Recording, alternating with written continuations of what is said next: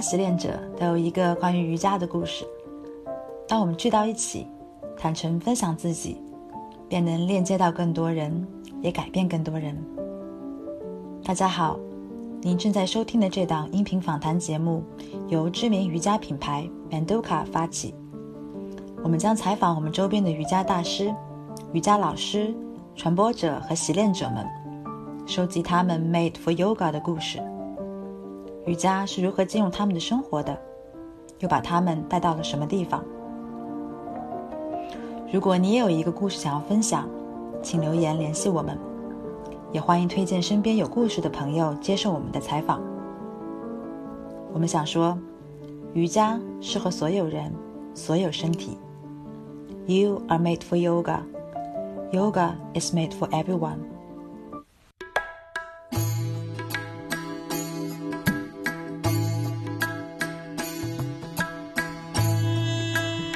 今天我们的采访嘉宾是 Richard Bambridge 和 Sarah Pei。Richard 和 Sarah 常常被称为瑜伽圈里的神仙眷侣。他们在瑜伽习练和教学的路上互相支持，彼此成就。一起担任巴厘岛精神瑜伽节 （Bali Spirit） 导师，一起开设各类教培与工作坊，推广顺位流瑜伽、飞行瑜伽和 Kirtan 唱诵。他们也是生活中的完美搭档，践行着瑜伽的生活方式，养育小孩，在情感中彼此滋养。两人因为瑜伽而相识相知，但在那之前，他们的生活顺着完全不同的路径。找到瑜伽的过程也经历了兜兜转转。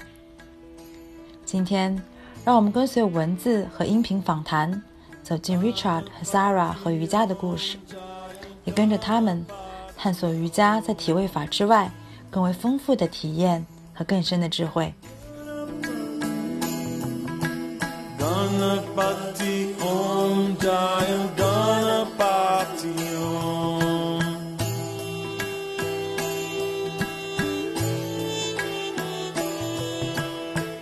知道 Richard 其实非常资深了，啊，如果我们要从 Richard 聊起呢，可能要把时间移回到二十多年前，嗯，对你最早我看到是跟跟着一位印度的瑜伽老师学习印度教的哲学，是从那个老师那边开始了解到瑜伽，呃，我想先问一下，就是是什么原因让你开始对印度教感兴趣的？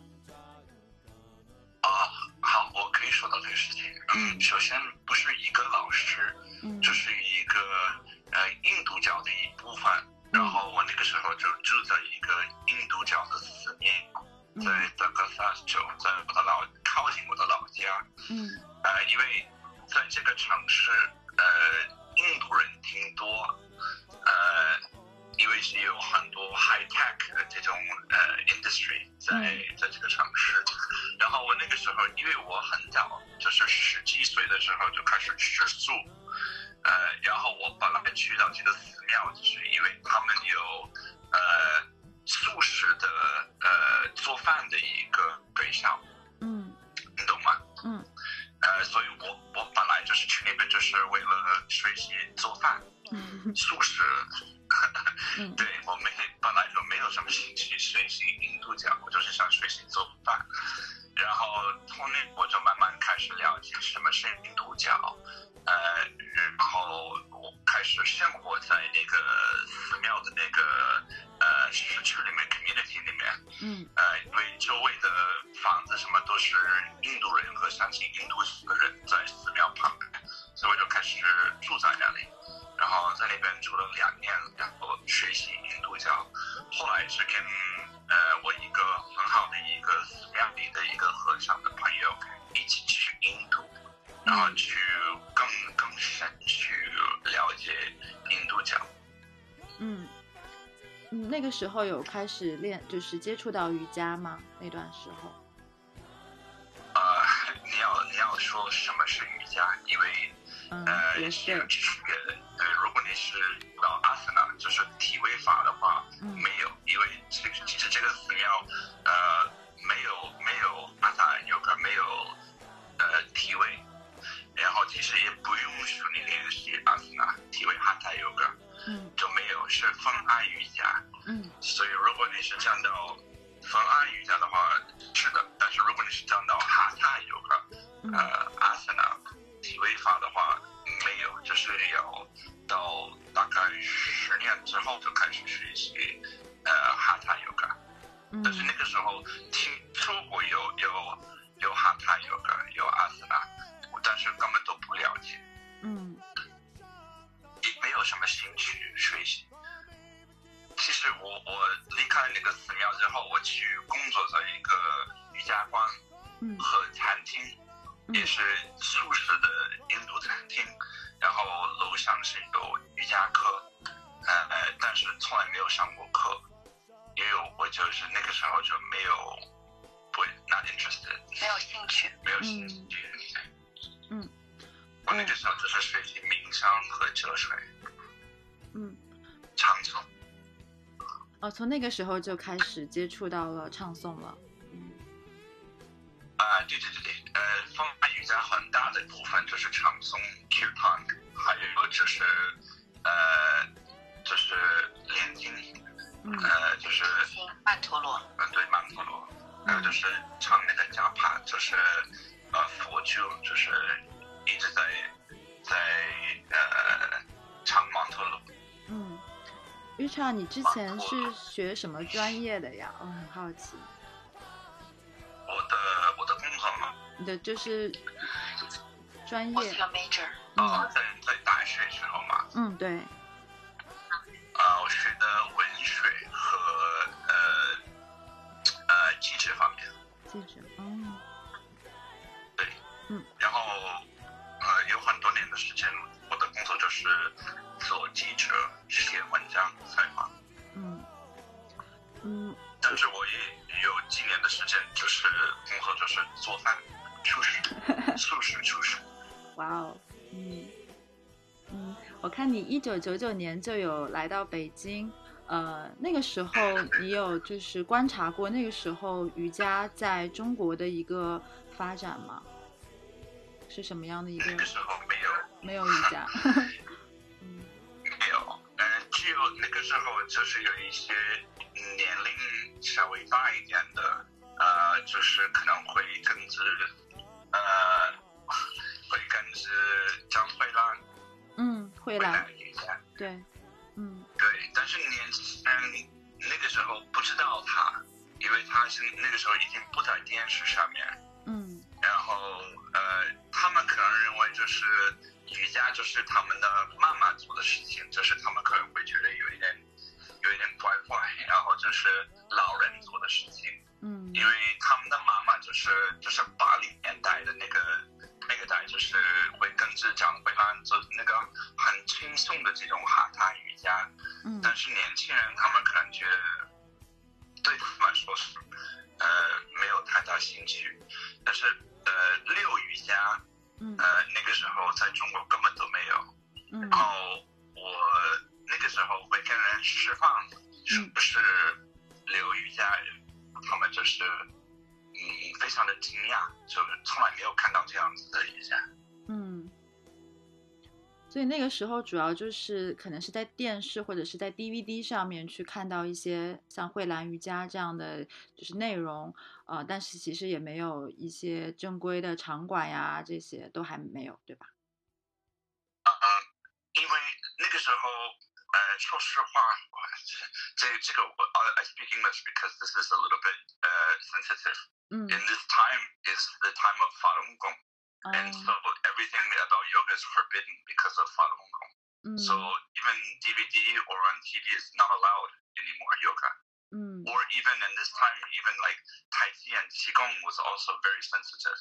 明白，嗯，嗯，嗯，你说到了就是太极还有武术，嗯，你自己也是习练了一段时间的武术，呃，在你看来，像武术还有瑜伽， 他们有什么样的共同点，或者是是如何去融合的？有有很大的一个一个。呃，怎么说相同嘛？共鸣，共鸣。嗯。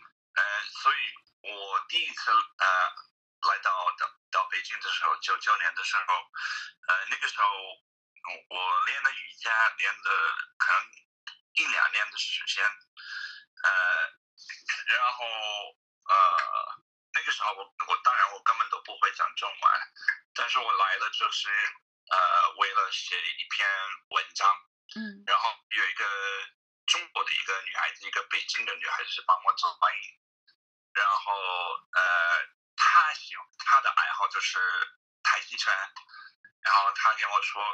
啊、你要不要和我一起去见我的老师，在在地坛公园，在北京，然后给我们一起练呃太极拳。我说嗯可以，所以我就去跟他一起练太极。然后我很快就发现，其实太极拳和呃六瑜伽是有非常大的一个 similarity，怎么说？呃，相同点，共鸣，相同相同点。嗯相似点。特别就是柳瑜伽，因为柳瑜伽就是一个动作慢慢变成另外一个动作，然后太极拳就是这个节奏，这个感觉就是我觉得就是呃一样的，差不多。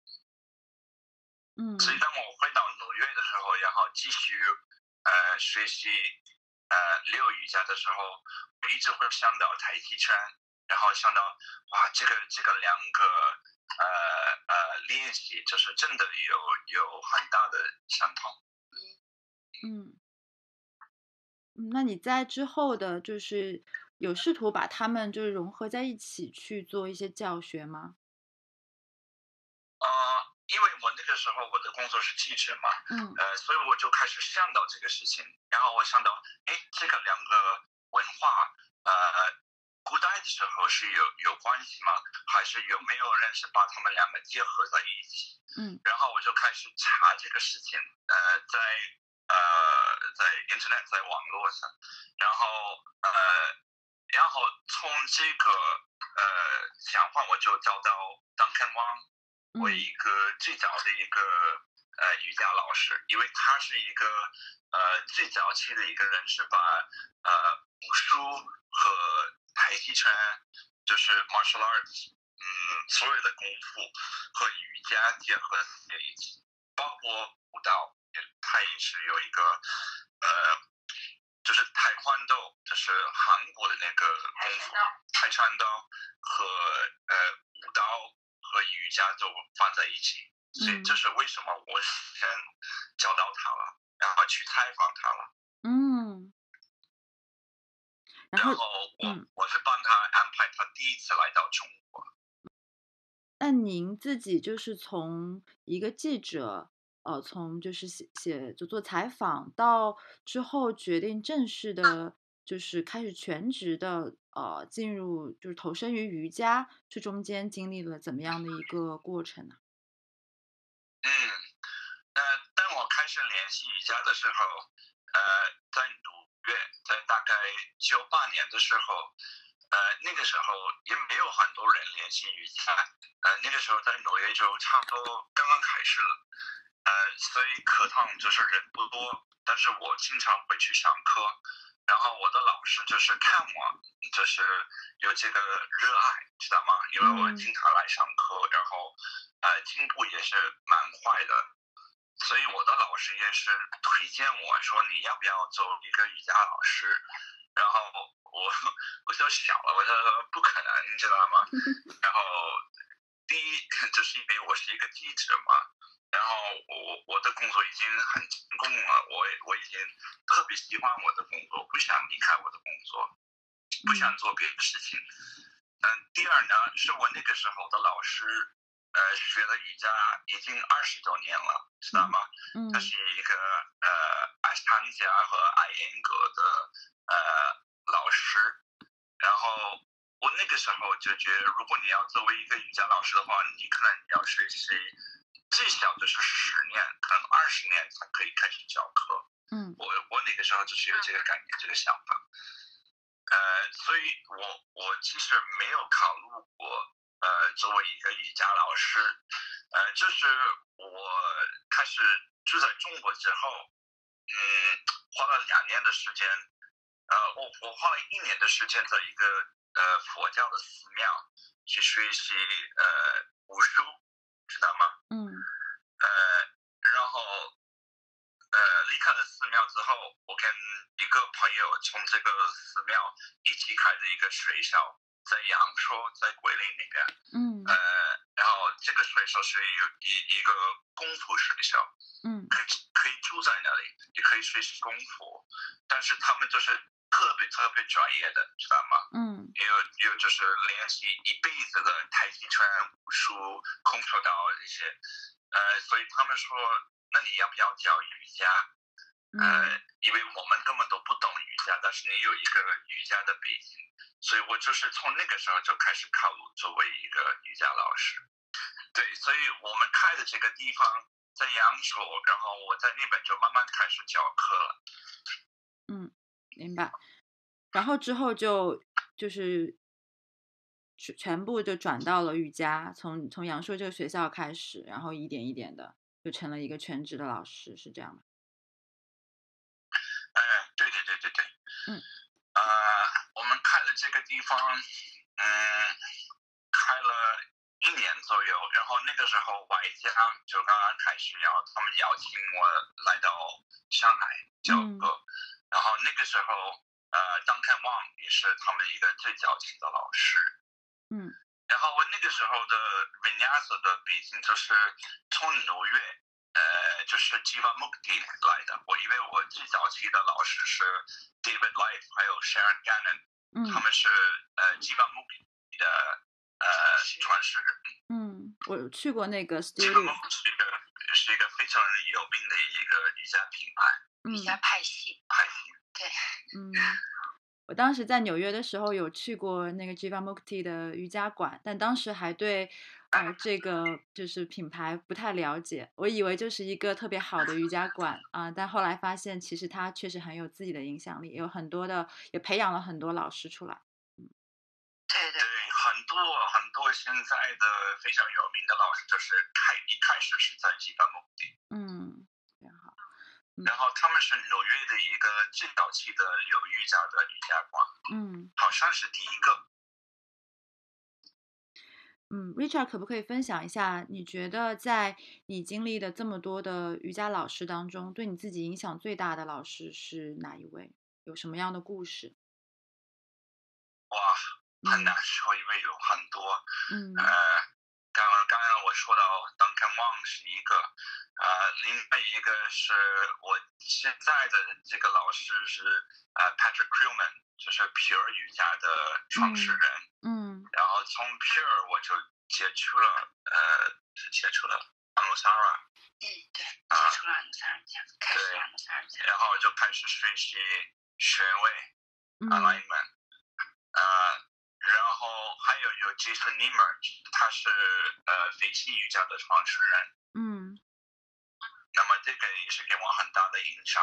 然后呃，最近。就是两位老师，一个是德国的，另外一个是一个美国人，啊，他们是那个长生瑜伽的呃老师。第一是 Brian Leger，呃，他是最早期的长生长生长生瑜伽长生瑜伽的老师，也是一个矮严格的老师，但是他呃去年去世了，嗯，然后呃后来就是他的呃就是。第二个长生瑜伽的老师是 Martin Zilbauer，他是现在的这个呃长生瑜伽的全世界的一个呃呃呃怎么说 head teacher，head teacher 怎么说？嗯，就是现在是 Martin 吗？Martin 是现在全球的强势瑜伽的主导者嘛？就是他是呃这个品牌的课程的老大，可以这么讲。对对对对对。嗯嗯。我感觉 Richard 的就是兴趣特别广，就是从一个领域到另一个领域都能够吸引到你。你觉得这些老师带给你的影响，除了就是说他们呃把你带到了一个新的瑜伽的领域，一个新的练习方法之外，有没有其他的一些呃影响？啊哦，还有我不好意思，我再往后退一步，因为我我也要说到另外一个老师是。对我们来说是特别重要，是 Richard Freeman，是一个阿斯汤加的老师，然后他是呃 t a b i Joyce 一个最早期的西方的学生。嗯。然后他教的阿斯汤加瑜伽，但是是跟其他的阿斯加老师非常的不一样，是用很多辅助工具，速度比较慢，然后呃细节特别多。嗯。然后他用的他自己的一个方法去教阿斯汤加是类似。打严格的方法，但是我可以说到每一个老师是带给我什么，嗯，第一是 Duncan Wang，呃，是给我，我特别喜欢他的呃很幽默的这个感觉，他讲课的时候是非常的幽默，嗯，然后非常的兴奋，然后开始就是有一点 superstar 的一点一点感觉，知道吗？嗯，知道，嗯，呃，所以。我就是用用用一点这个感觉，呃，然后呃，第二个呢，啊，嗯，对，Duncan 就是像我一个非常好的一个朋友，像一个一个哥哥一样的，你知道吗？兄弟，对对对对对，我们是特别特别好的朋友。嗯，呃，那么 Patrick 的话，他是第一个人。第一个老师是，呃，是把我变成一个很专业的一个老师。嗯。他的知识是特别特别深，知道吗？嗯。呃，然后，呃，嗯，怎么说？他是带我到 the next level。嗯。就是之前的 Richard 可能更像一个野老师，然后就是以前大家都还没有规范这个市场的时候，当他接触了。Patrick 的时候，然后开始帮他就是雕刻，然后找他的细节，让他进入到一个更加专业的状态去教学，然后如何成为一个，不管是从教学的细节上，还是从形象上，以及就是表达上面。对对对，还有就是因为 Patrick，我后来就开始在 Pure 教课，嗯，然后 Pure 也是一个非常专业的一个品牌，嗯，所以这个经验也是帮我进步，作为一个老师，一个专业的一个老师，嗯。呃，另外的 Jason，呃，飞行瑜伽是呃帮我找到这个，嗯，怎么说，这是一个呃，嗯，connection 连接，嗯，呃，还有就是，嗯，呃，帮我就是去了解，呃，呃，等一下。呃，杂技，杂技和瑜伽是有什么关系？然后如何去一些杂技的想法和技巧在我的瑜伽当中，懂吗？明白，嗯，杂技，嗯。然后后来就是呃，长生瑜伽的这些两位老师是呃，帮我带来到到呃瑜伽的医疗 therapeutic yoga。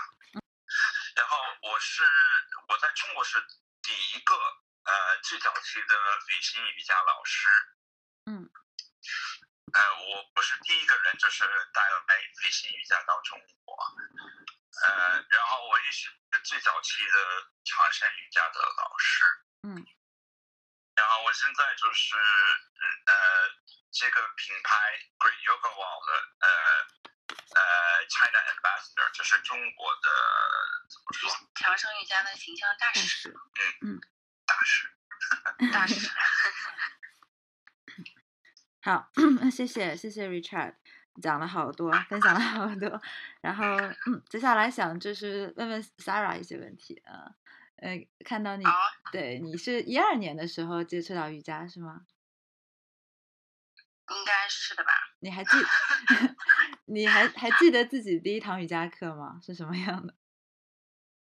哦，嗯，记得，就是嗯，呃，我有两，其实我我我我自己会感觉啊，我有进行过两次第一堂的瑜伽课。嗯，我的第一堂就是非常非常非常的第一堂课。对于我的内心来说，我不把它算作为第一堂课，嗯，因为呃，在身体上我根本没有得到任何的练习，包括我对瑜伽根本没有得到了解，呃，是事情是这样子的，呃，那我是一个就是做什么事情就完全就钻进去做的人。当我开始就是决定练习瑜伽的时候，我就去找了最专业的瑜伽馆，所以也是很有嗯，就是很幸运，就是被人推到推荐到了 Y 家，因为我那个时候居住在上海嘛，嗯，所以我去练习的时候，呃，我的人生啊就从来没有接触过瑜伽，也没有见别人做瑜伽，所以我根本不知道瑜伽是什么样子的。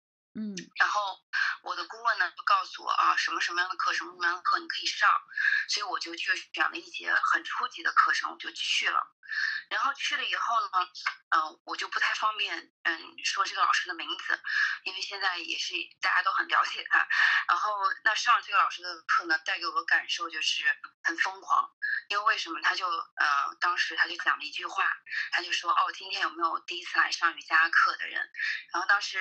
一排就坐了我和另外一个女生，大家隔了两三个人，然后有另外一个女生，我们就举手了。然后我们举手了以后，然后他就说：“哦，呃，大部分的学生还是嗯，就是不是初学者，就是老会员吧，就这个意思。嗯，那我们今天这个课程呢，就会。”就就把意思就是把它改成了一节比较进阶的课程，嗯，然后我不明白啊，因为在我的世界里我没有练习过瑜伽，所以我就，呃，就跟着就上嘛，然后整堂课我就基本上是在垫子上，不知道在干什么，因为节奏。太快，然后太难。我是一个就是没有见过瑜伽的人，就没有看到过别人练习瑜伽，所以完全不知道自己在干什么。然后就不停的感觉整堂课，我现在就是印象当中就整个脑子就是一团糟，在那里转转转转转，然后身体上不知道该干嘛。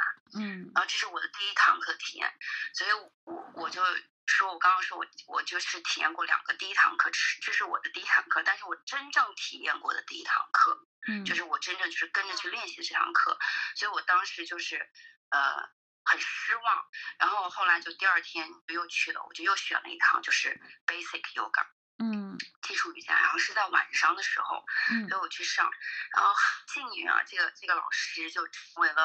我的朋友和我的教学搭档，然后是我和 Rita 很棒的一个朋友，啊，他名字叫 Rafael，呃，Rafael Melo 是巴西的一个老师，嗯，我们现在一起合作教两百 TTC，然后但是我一直都称他是我的老师，嗯，然后去上了他的课，当时就。嗯，真的就是只有是因为是很晚了，就是大概是瑜伽馆最后一堂课，所以课堂上就是只有十几个人，然后就很很安静。然后我我当时就是呃掐个点进去的，所有人就是已经呃做好准备开始动了。然后我开门的那个瞬间，然后他就很大的一个微笑，就意思就欢迎我进来。然后当时第一感觉就很温暖。然后进到课堂上以后，我就看到啊还有一个位置是空的，因为外加嘛很专业，他们就把。位置预留好，就坐下来以后就跟着就是唱诵，然后呃跟着练习，整个一堂课就是下来以后就觉得哇呃很舒服，就终于明白原来练习应该是这样子的，就是老师会帮着你一个一个带入进去，所以就是从那里开始就是经常会上他的课，然后会明白我要体验一下每个老师的课程，然后选择适合自己的老师去学习，所以就是这样开始的。嗯。我觉得非常幸运的一点是，你在经历了第一次课的时候，还选择再去尝试。嗯，可能有一些初学者，他们会因为一开始的打开方式不对，然后就觉得瑜伽不适合自己，然后就不再去尝试了。啊，但是像 Sarah 刚刚讲的，如果说啊，很多时候可能只是因为一个偶然，你没有找到对的老师和对的课。然后，如果你可以在就是更开放的去尝试不同的东，再再去做，再去给瑜伽一个机会，很可能就能很快找到就是适合自己的洗练的方法。嗯嗯，对，哎。第一就是我自己的性格，也就是这样子的。然后第二的话就是，确实是当时很幸运，就是愿意去尝试第二堂课。嗯，所以现在也会经常给到学生们这些建议，就是你的瑜伽开始，因为现在中国的瑜伽发展就是，呃，跟之前很不一样。包括我自己练习就只有，呃，八年左右的时间。然后，嗯。在我看来，都变化非常非常非常大。现在就是处在处于一个泛滥的阶段，所以很多时候学生们会不知道如何去开始学习，或者不知道如何跟随老师，因为太多了，眼花缭乱。所以我也会跟他们讲，呃，如果有机会的话，那么就直接跟着专业的老师开始。如果不知道如何怎么挑的话，一定要多尝试一些老师，然后找到适合你的。因为有一些啊，在别人来说推荐好的，但不一定是适合你的。嗯，是的，嗯。那你从一开始在 Y 家呃上会员课，到后来也决定就是去接受呃两百小时的培训啊，然后后来转转进开始做成为瑜伽老师。嗯，这中间有经历了什么样的一个过程吗？这是非常顺、很自然的一个一个发展，还是说其实也有很多呃，就是犹豫啊，或者是一些不确定在里面？嗯，这个的话应该说没有任何犹豫，因为我要我要跟你 重新讲的瑜伽是怎么开始。呃，因为我之前在上海工作的时候是做 marketing，然后做了大概有七八年的 marketing，然后啊一直是处在一个很疯狂的一个呃工作状态。每天要么是加班，要么就是一直跟客户开会。然后以前做 marketing 不像现在，我不知道现在人大概怎么做，因为现在的宣传方式啊，包括跟人沟通的方式很便捷，微信啊，然后网络呀，媒体就是网络媒体都很发达。那个时候我在做 marketing 的时候，就不停的要出差，不停的要飞。然后我是在一家德国的公司，然后最后扎根是在一家德国的公司做，然后是做汽车品牌，然后会做一些。嗯，保时捷呀，呃，Mercedes-Benz，嗯，奔驰，然后包括一些比较有名的汽车的一些呃配件，比如说 Bosch 博士子，应该叫博士吧，中文，然后这样子的一些呃产品去合作。那个时候就会不停的要去做车展，就是全全中国最有名的车展，我们都要去参与，然后所以不停的要飞，不停的要跟客户去开会，然后坐下来就是准备他们的方案，然后这样带团队，然后做到我自己都觉得就是。感觉很无聊，感觉就是每天生活就是不知道在干什么，然后这些事情因为做的太上手了嘛，就就感觉就是形成了一种就是机械性的生活习惯，所以我就决定就是突然决定想要放空，就就说我要改变一种生活方式，我要让自己就是嗯不知道哪来的想法，就感觉想让自己就是静下来慢下来，然后我就辞职了。就是也不知道自己接下来要干什么，我就辞职了。然后，嗯，辞职了以后，我就每天在家里面就会看看书，然后会想一想我要做什么。那那个时候还要在上海租房子啊，然后还要就是自己呃照顾自己，所以我就生活上会有压力。如果不去工作的话，就生活上会有压力。当然，短时间内的话是可以，就是有一个有一个空间的，就是有一个 gap 的，呃，然后，呃，我就呃。跟自己问自己你想要做什么，然后就突然就有一天就脑子里就蹦出来瑜伽这个词，所以就感觉就没有，就像我刚刚讲的，没有见过瑜伽是什么，也不知道那是什么，但是感觉就是因为我当时跟我自己讲，我想做一些就是让自己能给自己带来健康生活的，能够有就是啊好的作息的，能够让我的身体就是能够呃感觉是不在嗯匆忙当中每天度过那种感觉，然后我就。印象当中，感觉瑜伽是一个慢节奏的东西。然后，嗯，那我这个人就是要做什么，我就要做到最好。所以我就觉得，哎，那那我是不是应该去，不是应该到课堂上跟着别人去练，而是应该去学习这这个到底是什么东西？所以我就开始在网上查上海的瑜伽馆，然后就打电话过去问，我说瑜伽有没有就是培训教我就是认识瑜伽，然后做，比如说像老师这样子能够了解瑜伽的内容细节的。然后很幸运的就是第一个电话的人就跟我讲，哦，我们瑜伽馆没有这个培训，但是可以推荐你就是 Y 加的培训，他们很专业，所以我马上打电话过去给给那个 Y 加的瑜伽馆，然后他们就说可以啊，你过来看一下。然后我说我没有练习过瑜伽，可以参加这个培训吗？他们说完全可以，我就去了。去了以后我就听了他们的介绍以后，然后就是大概不出十分钟，直接就报名了他们的培训，嗯，然后就是从那里。所以我就是直接从一个很专业的培训开始瑜伽的，但当然这个培训它不是说明天就开始了，它是大概四个月以后开始他们的第一期培训，所以我就在这个之前就还有个会员嘛，就可以去练习瑜伽，所以就是先从先报了这个培训，因为这个培训开始了我的会员的课程，然后练习了四个月以后开始了培训。嗯，如果从现在回过去想，在你。就是无所事事的某一天，脑子里突然蹦出瑜伽这个词，你觉得是 怎么如何解释呀？我觉得好神奇，嗯，不知道，就是嗯。有的时候我也会想这个问题，因为现在的我和以前的我很不一样，然后生不光不论是性格方面，还是生活方式方面，还是现在的状态，然后我就会觉得真的是一个转折点，然后就感觉可能就是上天给我的信息吧，我也不知道该怎么解释，你知道吗？嗯，是的，嗯嗯。然后就是想探索一下关于老师瑜伽做瑜伽老师的这个过程，呃，因为每个老师其实都是从呃可能从一开始的一个教培开始，然后呃通过代课呀，或者通过更多进一步的学习去呃了解更多的呃瑜伽的知识，然后通过不停的教课去呃找到自己的这个风格教学风格和增长自己的经验。呃，那 Sarah，你从这个入门到资深，嗯的这个从老师的这样的一个角度，经历了怎么样的一个过程？因为我知道你，呃，可能你跟 Richard 一起生活，呃，可能也会受到他的一些影响，受到这样子就是很有经验的老师的影响。那呃，就是如何在这种积极影响的情况下，又能够去找到自己的不同的风格和方向，给学生带去这种不同的呃教学的体验呢？嗯，就是还蛮多经历了。其实说实话，嗯，呃，包括自己的心理的变化也有很多。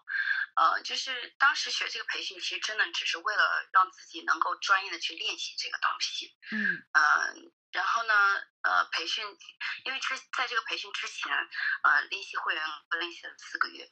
基本上每天，呃，可以真的说是每天就是三到四节的课程练习，因为知道接下来要参加一个培训，然后大家都周围的人都练习很多年，少的也有两三年，就本来就性格很要强，所以就一定要不停的就是练习。所以那个时候我的概念就是，哦，瑜伽就是体位法，就是练习柔韧性，就是这样子的概念。当我真正接触了这个培训的时候，所以就真的很感谢自己的老师，呃。Lance，嗯，然后那个时候就认识了，原来瑜伽不仅仅是限于体位法，啊，包括冥想，每天早上我们都要一起冥想，呃，一个小时，然后唱诵，嗯，然后包括呃呼吸调息法，所以后来才明白，原来啊瑜伽它很多都是内在的东西和生活的连接，然后嗯。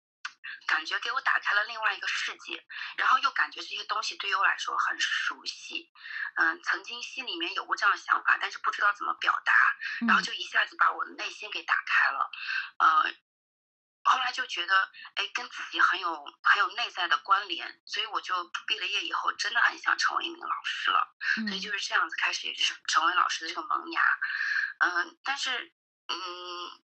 没有任何的经验，所以会其实会有点胆怯，就跟现在所有毕了业一样的学生。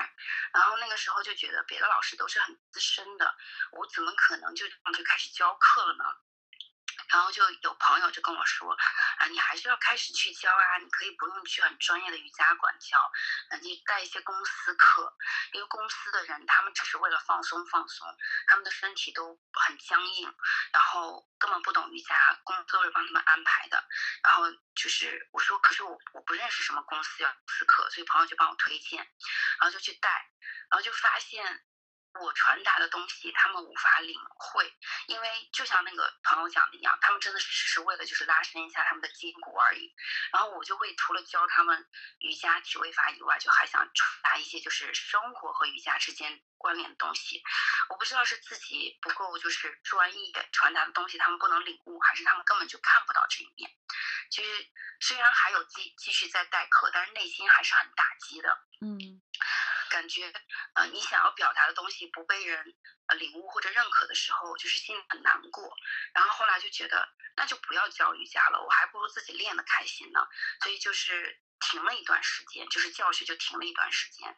嗯，然后就开始疯狂的练习瑜伽，嗯，因为就是之前是做 marketing，所以我的很多简历就是，因为在 marketing 的呃就是那个圈子里面还是蛮小有名气的，所以我的简历到处都有，包括在 LinkedIn 上面也有被挂着，很多人每天就很很多大公司给我发邮件让我去呃做什么什么样的职位，然后就 超幸运，就是。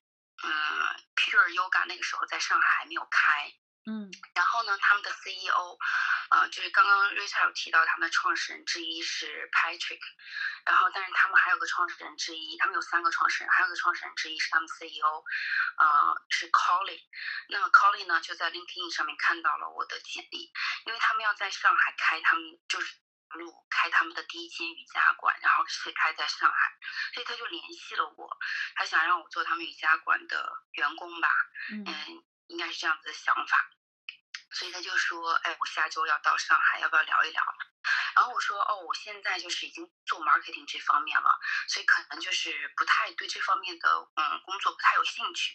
我说，他说，哦，是吗？然后我说，对，因为我说我现在有在做瑜伽。他说，啊，真的吗？可是我们的 Pure Yoga 瑜伽馆，哎，那我们一定要见面聊一聊，因为一定有很多共同语言。然后刚好他在上海也不太认识，就是人也不知道上海的瑜伽馆的这个，呃，想要了解更多上海的瑜伽馆的这种这种呃情况吧，就是一些呃各方面想要想就是聊一聊，总归是有好处的嘛。嗯，了解的会更多一些。然后我说，哎，那可以。然后他说他自己也练习瑜伽，我说那可以，那我们可以见面聊一聊，然后可以分享一下就是练习瑜伽的经历啊，然后包括呃，不管是哪一些方面，还是 marketing 方面，我们都可以聊一聊。然后。嗯，就跟 Colin 约在了就是上海新天地的星巴克，然后聊了以后，他就是呃很兴奋，跟我讲他们的呃瑜伽的品牌。他说你有听过吗？我说我还真的没有听过。他是说呃在国际上是很出名的一个瑜伽品牌。后来才问了周围的朋友，原来大家都很知道 Pure，然后就感觉自己很没 面子。然后呃说他说这个品。就是现在想要加入到这个中国市场、大陆的市场，然后已经选好址在那个淮海中路九百九十九号，靠近襄阳路。就现在还很清晰他讲的每一句话，然后你跟我看他们的瑜伽馆的设计，哇，没有见过这么高端的瑜伽馆。然后嗯，给我看，他说我们还有自己的品牌是做呃。New food，然后就是很健康的饮食，但是这个还不会进入到呃大陆，然后包括他们还有健身，然后暂时也不会进入，但是他们会带他们的瑜伽品，嗯，就是瑜伽服的品牌进，然后给我看了一下，嗯，然后我说真的很棒哎，然后他说那你要不要来工作？我说嗯，我说讲实话，我现在还处在一个就是很想很想就是给自己一个。Gap year 的阶段，然后有焦虑的时间的瑜伽，但是还是想要倾向于就是让我自己有个自我的修复和练习的过程。所以说实话，不是有很大的兴兴趣。我性格很直啊，就直接告诉他了。然后，嗯，他说哦，没有关系。啊，因为那个时候见面的时候，我印象当中是夏天还是春天，因为还穿的比较少，穿那个外套。然后他说没有关系啊，我们的瑜伽馆会在夏天靠近秋天的时候开开工，就是开始呃开业。然后他说那个时候也许你的想法会改变，如果那个时候你有兴趣的话来工作，然后就 OK OK。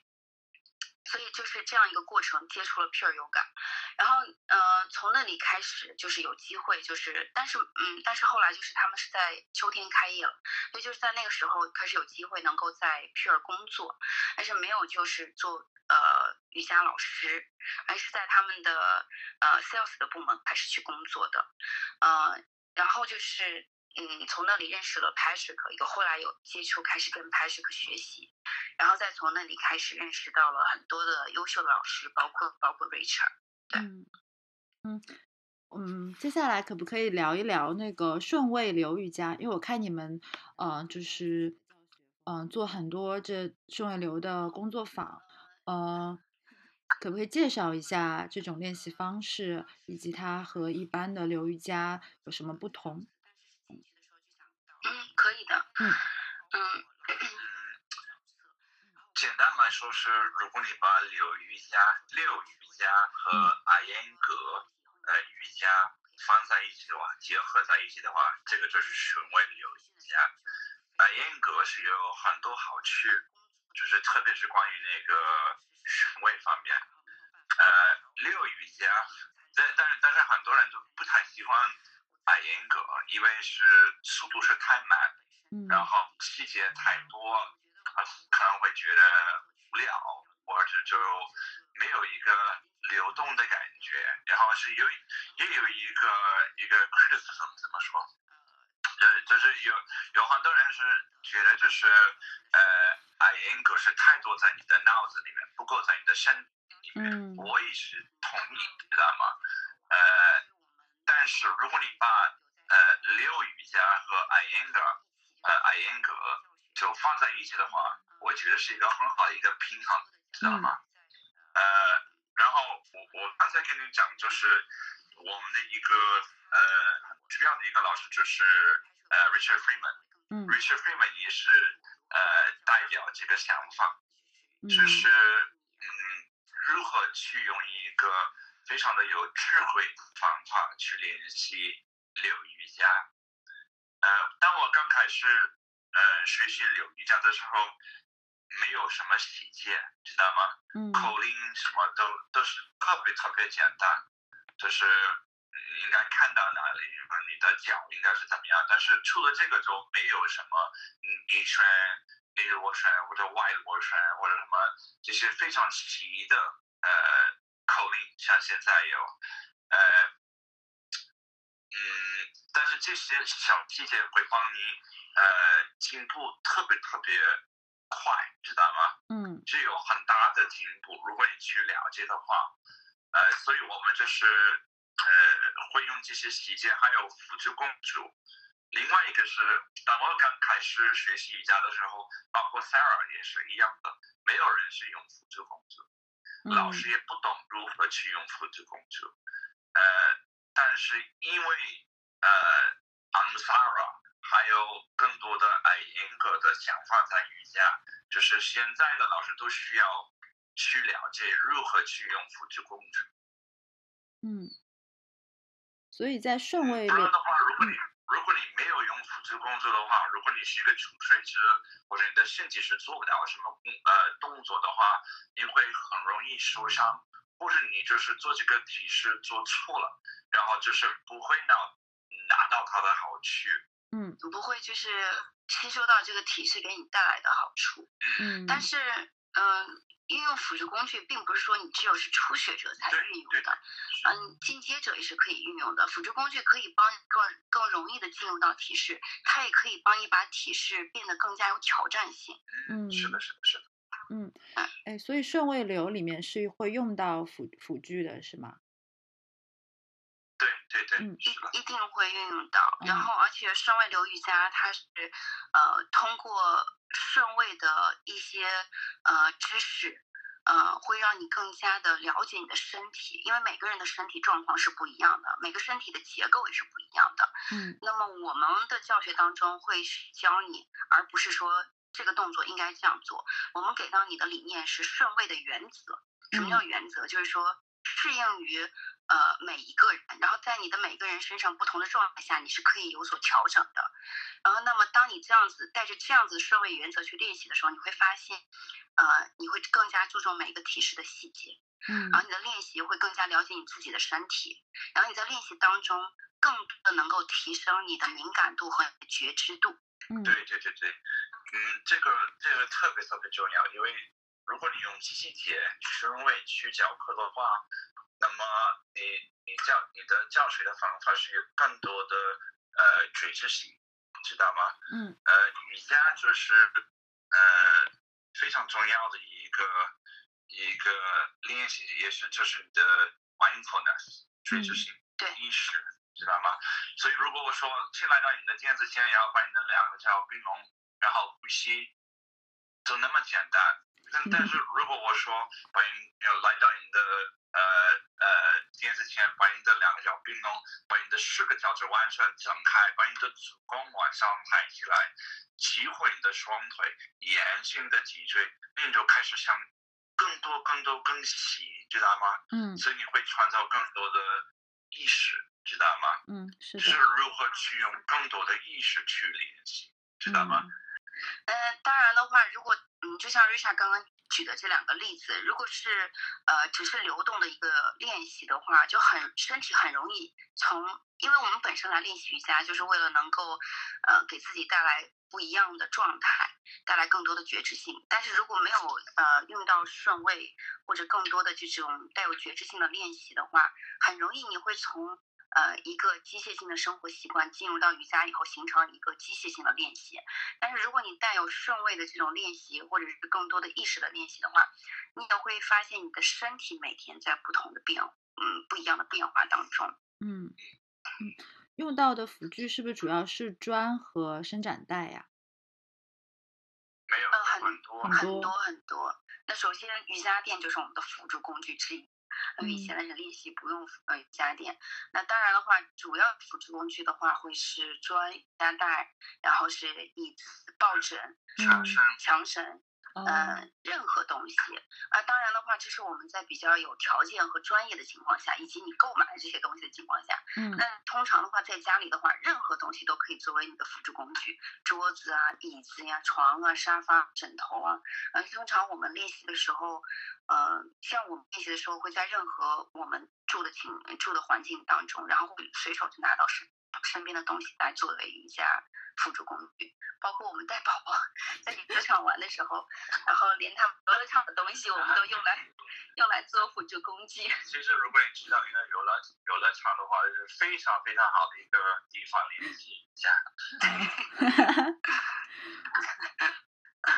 我觉得这个大家应该会很感兴趣，游乐场瑜伽。是的。嗯嗯嗯。嗯，关于那个飞行瑜伽，我挺感兴趣的。嗯，就是它看起来很好看，因为你会做一些像杂技一样的动作，然后呢，看起来也很难。就是说，可能呃，一些没有怎么，就是可能对自己的瑜伽的能力不是很有信心的人，会觉得这个东西很难，就不太敢尝试。你们可不可以介绍一下，就是这个 Acro Yoga？是它的魅力是什么？然后是不是其实呃所有人都是可以去去试一下的一种练习呢？呃，首先我可以说是，当我们练习我们的传统的瑜伽的练习时候，就是大概这你是在一堂课，可能是跟很多人一起练，你还是自己练习，知道吗？嗯，是你自己的一个人的练习。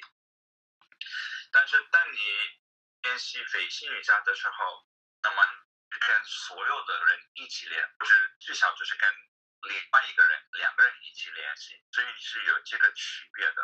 嗯，所以说是创造更多的连接。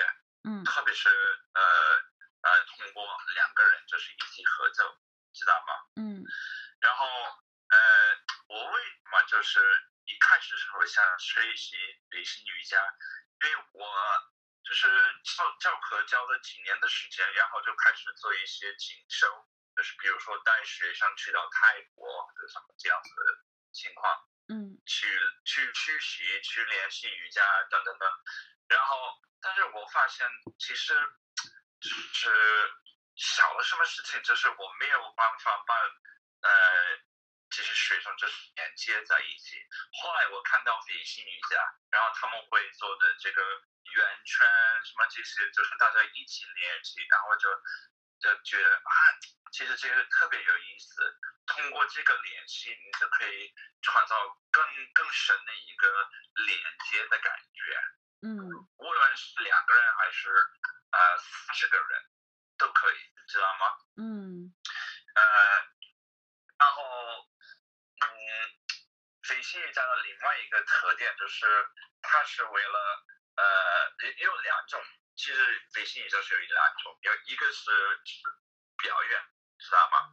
嗯，就是那个飞行者和和跟机者都要用力，然后是是，嗯，有可能是很难，嗯，然后就是为了好看，是很漂亮，然后另一个是肯定是有挑战性，对，有挑战性，但同时也很好玩，对对。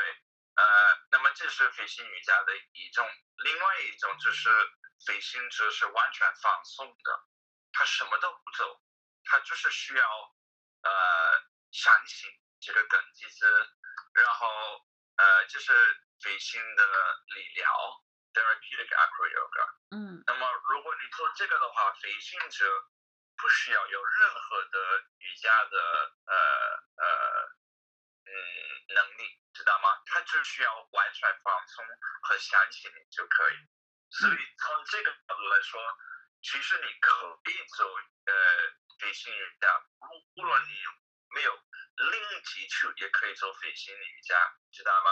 嗯。就是你你能不能去放松？你能不能去相信另外一个人？然后第二呃飞行瑜伽呃是其实是跟泰式按摩非常有关系。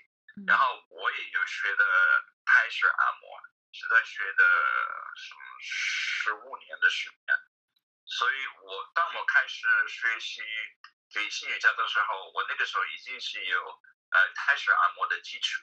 嗯嗯呃，所以说其实呃我我我也有跟我的妈妈做的飞行瑜伽，我妈妈现在八十岁了。所以，其实你不需要有任何的瑜伽机。我我们经常给我们的小孩子一起练飞行瑜伽，然后他们特别特别喜欢，他们现在做的特别厉害。一个两岁，一个四岁，知道吗？他们已经会走。他们是都做飞行者吗？还是也可以做根基者？他他们现在也开始做根基者。哇！我我们的女儿现在开始做根基者。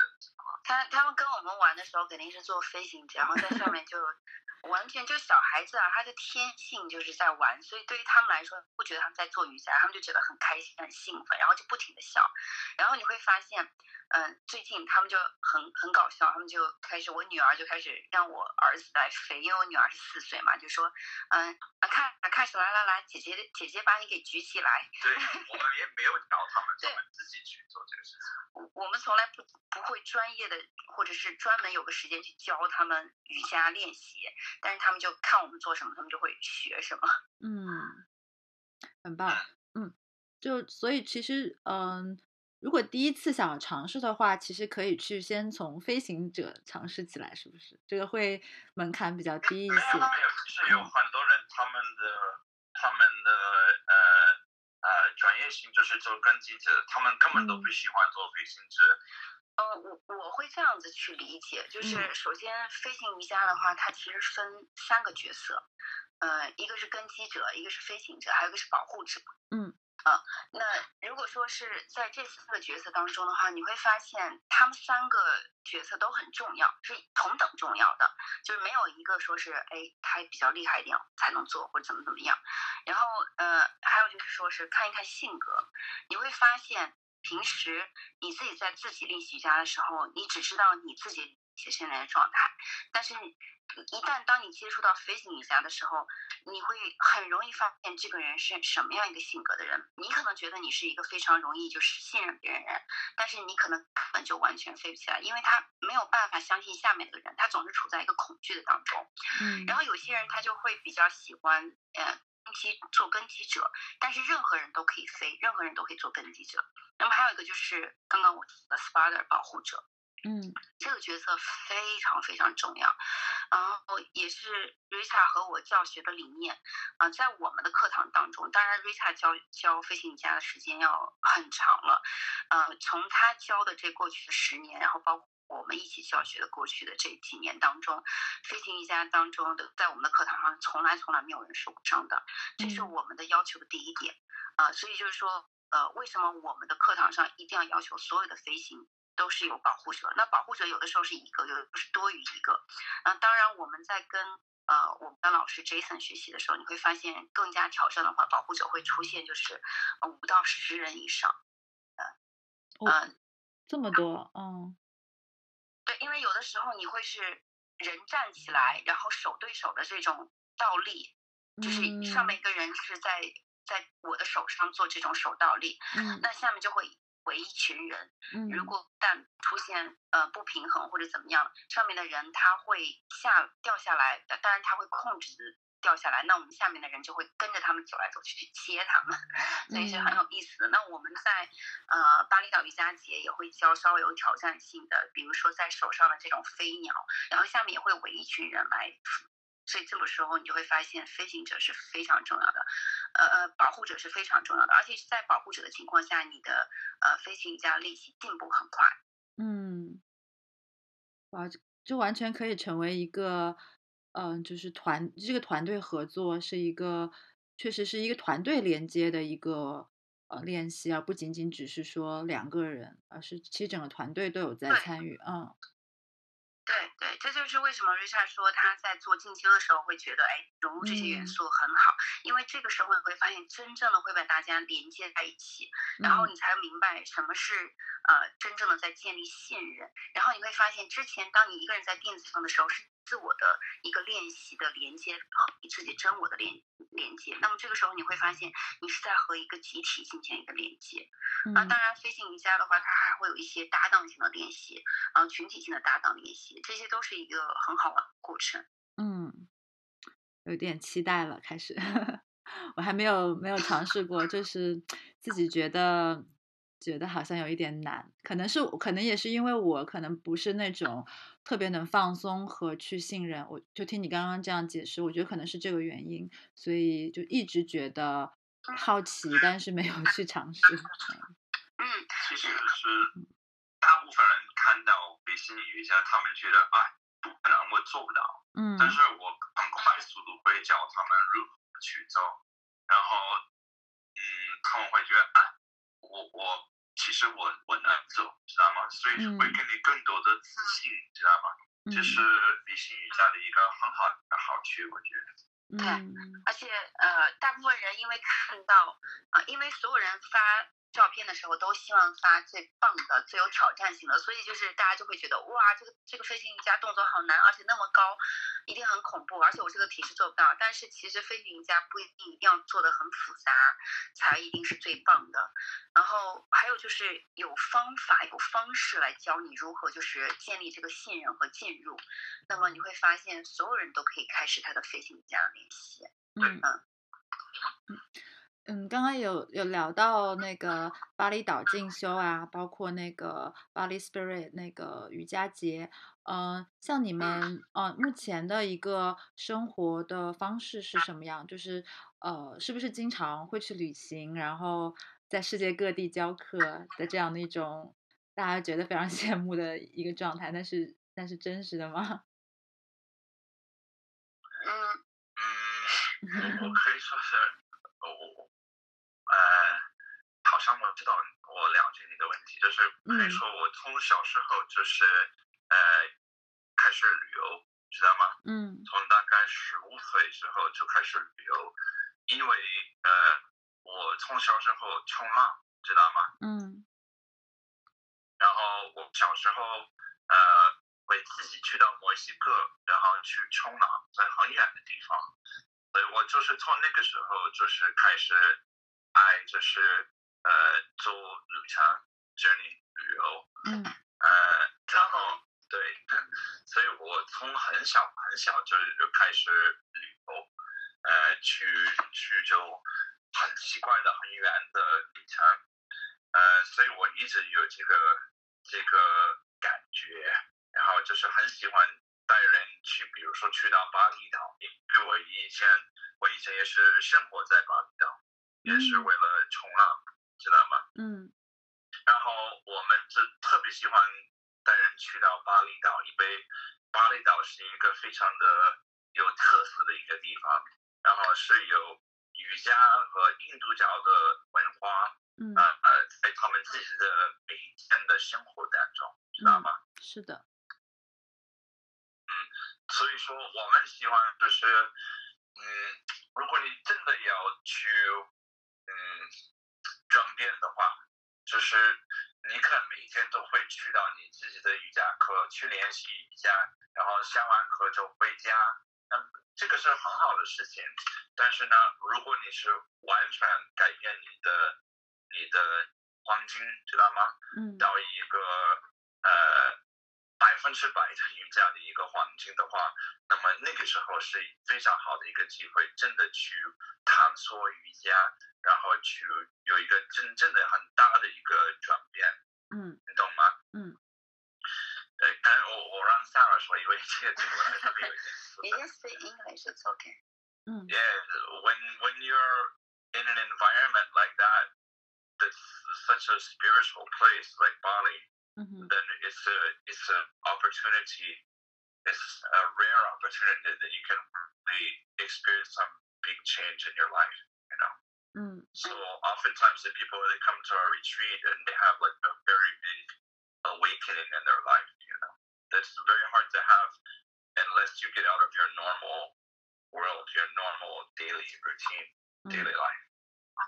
嗯，这个巴厘岛它是一个就是瑜伽者的呃天堂，呃，充满灵性的地方。就是如果要是有机会的话，能够去呃那里体验瑜伽，那所谓的瑜伽不是说去那里做体位法，就是在他们生活当中和他们的文化气息当中，就是融就是体现了瑜伽的味道，啊、瑜伽的感觉。所以如果当你真的想有一个转变的话，那么可以去到那里去体验一下。呃，每一次当我们带学生来到北岛做进修的时候，就真的能够唤醒他们。然后在七天过去之后，你会发现看到每一个学生都有他们自己的蜕变。嗯嗯，上次说到你们现在是四海为家，是不是巴厘岛是你们的第二故乡啊？第二个就是第二个 base。对对，差不多。差差不多两三个月在在巴在巴厘岛，对我们，我们就是每年到冬天的时候就会去到巴厘岛，然后一直住到三四月份吧，一一般是住到四月份，因为我们三月份是进修嘛，嗯然后会回到国内继续教课。就对于我们来说是一个充电，然后一个呃放松自己的时间。冲浪时间。对，一一下就会疯狂的冲浪。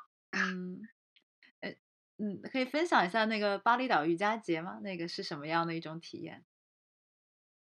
嗯、巴厘岛瑜伽节，嗯、很棒啊，很疯狂。嗯呃，很多人就是全世界很多人都会去到，然后现在是越来越多的中国人会向往去到这里，因为呃，首先第一真的会见到很多很多不一样的老师，然后很可能很多国内的大多的练习者还是停留在体位法，嗯。但是当你去到巴厘岛瑜伽节的话，你会发现那个氛围真的是太棒了。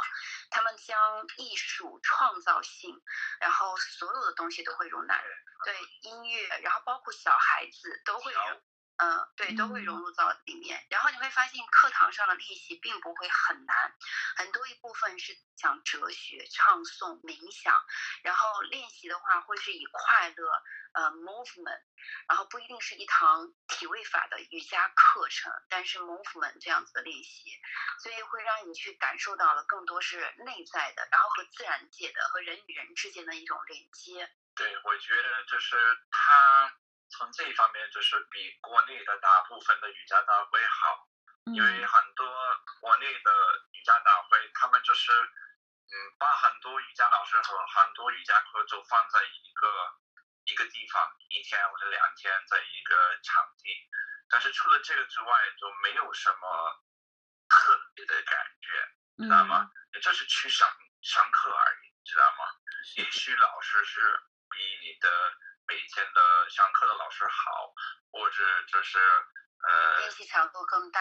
对对对，但是除了这个就没有什么特别的呃感觉，知道吗？但是巴厘岛瑜伽大会是一个一个对 experience，它，它的名字叫做巴厘岛精神瑜伽节。然后你去了以后，你会真的找到精神的那个感觉。嗯然后他们会有一个 kids corner，然后这样子的话，你的小孩可以放在那里，然后他们会教小孩子，呃，有音乐课，有手工课，有画画课，所有课程，然后有所有的玩具，对然后全部都是志愿者在那里照顾宝宝们。然后我的小孩，两个小孩就会很幸福、很快乐。然后你就会发现他们会有卖自己的艺艺术品，然后瑜伽服，所有。一些就是很奇奇特特的东西，你才能找到。然后他们会有专门的一个饮食的区域，全部都是很健康的饮食。然后在饮食的那个呃正前方会有个大舞台，一直会有呃最有名的瑜伽老师在那里唱歌跳舞，然后讲就是瑜伽哲学等等。还有环保，环保。环保哦，环保环保对，整个瑜伽节就非常环保，他们用的东西都是最环保的东西，比如说叶子来做来你的盘子，然后都是木头做的叉子，以及他们的垃圾的分类非常非常的棒。然后你再往里面进入，就会开始有不同的区域，然后不同的课程，然后啊、整个是呈现在一个很大的一个自然环境当中。对对对对。嗯，很棒，听得很向往。嗯，我我嗯之前 嗯，对我我以前我去年十一二月我在巴厘岛待了两个月，嗯、当时就是乌布就在那个 Yoga Barn 那那一片吧，啊，我知道那个因为瑜伽节也是 Yoga Barn 的他们的老板，就是作为一个 hosting committee 啊，就是都是的，嗯嗯。呃呃，就是在网上经常会形容你们说是瑜伽界的神仙眷侣，你们怎么看这个这个形容？你们觉得瑜伽在你们的关系中扮演了怎么样的角色？没有听到。哦，有没有听到？就是 she's talking about like uh, in the in China in yoga community it's uh, like uh, always talk about like uh, we're like uh, um 神仙眷侣 like a couple uh, 啊，very 对，我觉得没有太多像我们这样子的一一个一个嗯 couple 夫妻，嗯就是一起教课，啊，我我不认识别的，有有吗？有没有？当然有，但是可能不是很多。嗯还有谁像我们一样？这里有 Richard 和 Mary，就是嗯 Freeman 和他们老婆，但是但在在国内好像在国内好像真的不多哎，对以前是有 Briley 和 Dice，但是他们是美国人，而而且他们分开了，已经很多年了。嗯 但是 Richard 和 Mary 也是一起教课，反正反正呃，我可以说，如果 Sarah 是在我的身边的话，我教课比平时好多，你知道吗？如果他不在的话，我感自己感觉很很空，你知道吗？他甚至带给我很多嗯自信和就是嗯，我觉得就是嗯，感觉是完全不一样。那么我当然也可以自己讲课，但是我觉得，呃，如果没有 Sarah 在的话，就是，嗯，可能不到百分之五十的。嗯，我怎么说呢？就是我会觉得啊，就是呃，首先我感觉就是在我的教学当中，呃，受很多很多瑞查的影响，然后他也帮助了我很多提升，呃，嗯。我们一起教课的话，是从很早开始帮他翻译课程开始的，然后在那个时候就课堂上就能学到很多东西，然后到后面我们开始就是我来协助他教学工作坊，一直到我们开始去教培训，嗯、整个过程让我自己开始就是变得慢慢慢慢强大，然后教学上是越来越有自信，而且呃我跟他讲过，刚刚我前面跟你提到的想法，就是我每次我在教课的时候，呃感觉学生领不到我的想法和我自己内心想表达的东西，所以我会放弃自己的教学。他就会跟我讲，他说：“可是如果你不去做，你就改变不到任何人，嗯、改变不到任何东西。可是你去做了，总会有人能够领会到的。嗯所以就是因为这样子的想法，因为他这样的一句话，所以我就坚持了自己的教学，然后开始跟他做更多的教学。然后我就会发现，当我们在一起教学的时候，课堂的能量感，呃，和这个呃磁场就会非常非常的强大，因为呃他在就是他在支持着我，我在支持他，然后嗯、呃可能形成了一种习惯，所以就呃没有很大的体会啊、为什么会这样说？是因为直到就是。有的时候我不能完全跟他一起去教学的时候，他会自己去教学，他就会说，呃，我会问他，哦，你今天教学怎么样？他就会觉得，嗯，其实他教的很好，但是他会说，哦，没有你在，我感觉教就很很空，很空，感觉自己缺点什么。我说你不要这样子讲，然后。我我直到我自己有体会，就是有一次，因为我们的时间冲突，他要去教他的课，我要去教我的课，然后我才真正的体会到他讲的这个含义。我就会跟他讲，哇，我现在完全体会到你你当时讲那个话是什么意思，就是呃，当我们再一次在一起教课的时候，你就会发现，就是双方在一起的时候，就是会不停的支撑着对方，那种教学是很饱满的，然后是能量场是很强很强的，包括学生们也会非常喜欢我们两个同时在教课的感觉。嗯，对。嗯，觉得瑜伽在你们两个人就是生活和个人相就是互相相处方面有起到什么帮助作用吗？嗯，除了教课之外的。当然有，嗯，包括就是养小孩，嗯，知道吗？嗯嗯，首先我们不觉得瑜伽跟我们的生活是分开的，嗯，然后我们觉得就是我们我们的生活就是瑜伽，瑜伽就是我们的生活。没有办法把这两个点分开再分开来，嗯呃，然后就是呃，不论是从嗯养育小孩，呃孕育生命，还是在我们的情感，还是在我们生活当中，呃，瑜伽是辅助很大的，嗯嗯，就很简单的生活方式吧，我不会觉得就是怎么去形容它或者怎么样帮助，呃，那通常的话我们。早上会大家就安安静的起来，然后，呃，他会安排一个位置，放两个瑜伽，呃，就是瑜伽抱枕，我们就会坐下来冥想。那个时候宝宝就还会在睡觉，有的时候就冥想到自然的状态，就开始去，他就会去做早饭。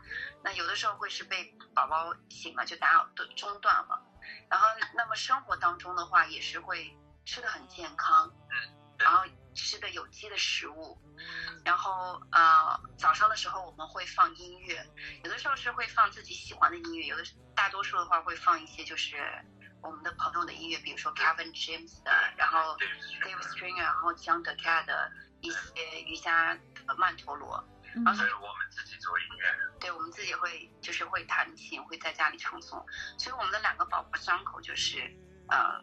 卡萨玛萨苏基诺帕曼特，然后一些唱诵，你会你会在他们的身上就看到很多瑜伽的影子，所以你会发现瑜伽就是我们生活的一部分。嗯，对。Richard 可不可以多介绍一些关于 Curtain 的？之前也提到过，就是瑜伽唱诵这一部分，嗯，就是能不能把它介绍给更多的人？你觉得这个唱诵的魅力在于什么？嗯。啊。那么我以前就是跟你讲，呃，我一开始呃接触瑜伽就是风爱瑜伽，嗯，最早的时候，那么风爱瑜伽的一部分就是 Kirtan 唱诵，然后 Kirtan 的话就是是一般是唱方的曼陀罗，然后呃就是那个唱诵的会唱呃一句，然后大家会跟着他唱。比如说，呃，Luca Samasta Sukino Baba Two，然后他会说 Luca，然后大家一起说 Luca，啊，这第二或者什么知道吗？嗯。呃，啊是用音乐，而且我喜欢就是很嗨的一种音乐，我不是特别喜欢非常传统的乐团，我比较喜欢，呃呃，就是比较现代的乐团，不传统的乐团。呃，然后，嗯，怎么说呢？第一个是，呃，没有，就是就是，嗯，我很早以前就是，呃，开始认识一些比较有名的乐团的，呃呃音乐制，然后邀请他们来到中国，比如说 Kevin James，嗯，一个澳大利亚的一个乐团的一个呃音乐制，澳大利亚。澳大利亚，对对对对，呃，因为那个时候乐团在中国就是很小，大部分的人在中国瑜伽练其实都不知道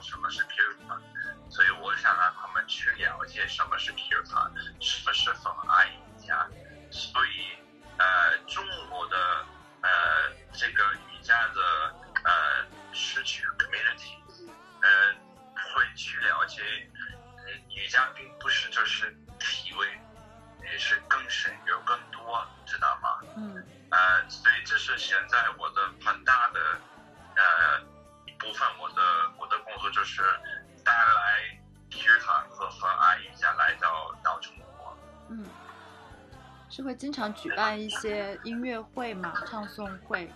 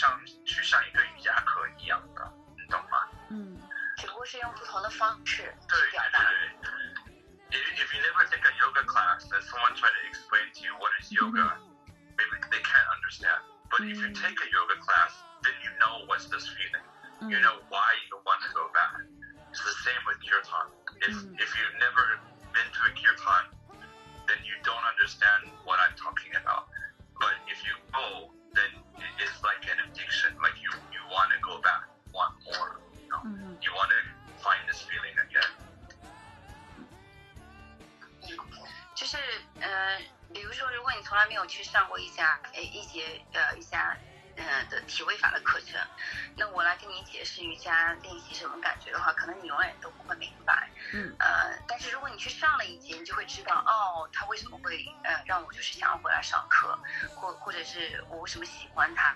那么就跟唱诵其实是一模一样的。我我不现在跟你解释唱诵是什么，你可能就是体会不到这个感觉。但是如果你一旦去融入到这个氛围，去尝试一次唱诵的话，你就会明白你为什么会上瘾，然后为什么想要总是想要。回去去尝试更多的唱诵，尝试更多的唱诵。